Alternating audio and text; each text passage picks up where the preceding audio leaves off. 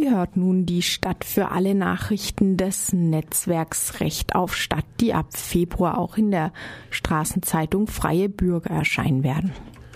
Mehr Arbeit lohnt sich nicht. Immer wieder ist zu hören, der deutschen Wirtschaft gehe es gut. Viel seltener erfahren wir, dass die Menschen, die diesen Reichtum für die Wirtschaft erarbeiten, nichts davon haben. Selbst in Deutschland steigt der Wohlstand nicht mehr. Er geht zurück. 2013 fielen die Reallöhne. Die Preise stiegen kräftiger als die Löhne, sodass die Menschen weniger Geld für gesellschaftliche Teilhabe in der Tasche haben. Vor allem aber geht die Schere zwischen Arm und Reich immer weiter auseinander. Seit 2006 stieg die Armutsquote kontinuierlich an. Der Paritätische Wohlfahrtsverband erklärt hierzu, Deutschland steht vor der Zerreißprobe. Obdachlosenvertreibung in den USA. Die Zahl der Obdachlosen in den großen Städten der USA steigt. In Los Angeles zum Beispiel stieg die Zahl der in den letzten beiden Jahren um 15 Prozent. Gleichzeitig wird die Unterdrückung der Überlebensstrategien Obdachloser immer härter. Verschiedene Städte haben zum Beispiel verboten, Essen im Freien auszugeben. In Kalifornien wurde Hampton Haven geschlossen. Hier durften Obdachlose vormals campen. Die Menschen halfen sich gegenseitig. Die Kriminalität ging zurück. Regeln waren selbst auferlegt. Kein Alkohol, keine Drogen, keine Sexualtäter. Die Nachbarn allerdings fürchteten einen Slum. Das Projekt wurde beendet. Luxusstadt München schickt schwangere Flüchtlinge in die Kälte. Die Stadt München besitzt ein sogenanntes Kälteschutzprogramm. Plätze gibt es aber in der Regel nur für alte, kranke und gebrechliche Menschen. Schwangere und junge Mütter müssen ohne Decken draußen bleiben.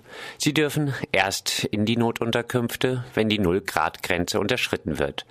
Wir dürfen keine falschen Anreize setzen. Das gibt uns auch die Stadtspitze vor, erklärte Sozialreferentin Brigitte Meyer, SPD. Soziale Kälte in München. Gentrifizierung in Mannheim. Wie so viele andere Städte ist auch Mannheim von der Verdrängung einkommensschwächerer Bevölkerungsgruppen aus ihren Wohnquartieren betroffen. Mit den Slogans Mut zu Wut und Miethaie zu Fischstäbchen zog ein Stadtteilspaziergang zu exemplarischen Häusern. In einem Objekt gab es nach Sanierung und Verdrängung der alten MieterInnen eine Steigerung der Miete von 396 Prozent. Jetzt müssen 19 Euro pro Quadratmeter bezahlt werden. Zweckentfremdungsverbot möglich. Seit dem 1. Januar können Städte und Gemeinden in Baden-Württemberg per Satzung ein sogenanntes Zweckentfremdungsverbot erlassen. So könnte verhindert werden, dass Wohnraum in Ferienwohnungen, Ladenfläche, Büros etc. umgewandelt wird. Würde die Stadt Freiburg eine solche Satzung erlassen, wäre der Plan, dem Green City Hotel in der Vauban weitere unverkäufliche, weil überteuerte Eigentumswohnungen zuzuschlagen, wohl gestorben. Auch Leerstand, der länger als ein halbes Jahr andauert, könnte Strafzahlungen zur Folge haben. Viel wirksamer jedoch wäre noch eine Stadtbau, die sich auf die Schaffung von günstigem Wohnraum konzentriert und nicht Gelder von FSB-Mieterinnen für teure Luxusprojekte zweckentfremdet. Freiburg. EigentümerInnen lassen Baudenkmal verfallen. 130 Jahre alt ist die Knopfhäusle-Siedlung in der Oberviere. 130 Jahre lang haben diverse EigentümerInnen zuletzt die Stadtbau Miete kassiert. Trotzdem wurden die Instandsetzungsarbeiten in der unter Denkmalschutz stehenden Arbeitersiedlung, die zum Beginn der Industrialisierung in Freiburg errichtet wurde, sträflich vernachlässigt. Der Zustand der Häuser ist erbärmlich. Jetzt soll saniert werden. Doch Stadtbauchef Klausmann kündigt gleich mal an, dass Sozialbindungen verloren gehen werden.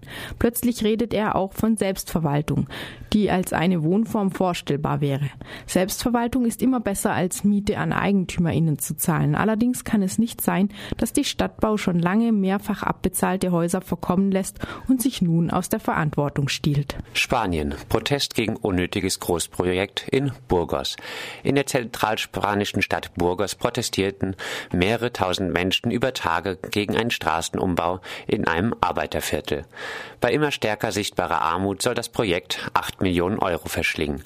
Die Gegnerinnen erklären, dass in Zeiten hoher Arbeitslosigkeit lieber in Soziales als in einen schmucken Boulevard investiert werden sollte. Die Proteste erreichten immer wieder einen Stillstand der Bauarbeiten. Der Bürgermeister der Stadt, der zur postfaschistischen Volkspartei PP gehört, und ein PP-naher Unternehmer wollen das Projekt aber weiterhin durchsetzen. Demokratiefreie Zone Hamburg. Nachdem die Polizei die bundesweite Solidaritätsdemo für die Rote Flora Lampedusa in Hamburg und den Erhalt der Essohäuser nach nur wenigen Metern mit fadenscheiniger Begründung und, wie später klar wurde, völlig geplant gestoppt hatte und die Situation so bewusst eskalierte, wurden einige Zeit später gleich weite Teile der Hamburger Innenstadt zum Gefahrengebiet erklärt. Als Vorwand diente ein angeblicher Angriff auf PolizistInnen direkt vor der Davidwache. Später musste die Polizei einräumen, dass es den Angriff so gar nicht gegeben hatte. Vor der Wache war entgegen der vorherigen Berichte kein Polizist schwer verletzt worden. Trotzdem konnte die Polizei tagelang verdachtsunabhängige Kontrollen durchführen und willkürlich sogenannte Platzverweise aussprechen. Zahlreiche Menschen ließen sich allerdings nicht einschüchtern. Täglich wurde trotz Polizei auf den Kreuzungen in Bussen und Bahnen und so weiter auf vielfältige Weise protestiert. Das Gefahrengebiet, vor dem sogar die US-Botschaft gewarnt hatte, wurde zu Gefahreninseln und später dann ganz aufgelöst.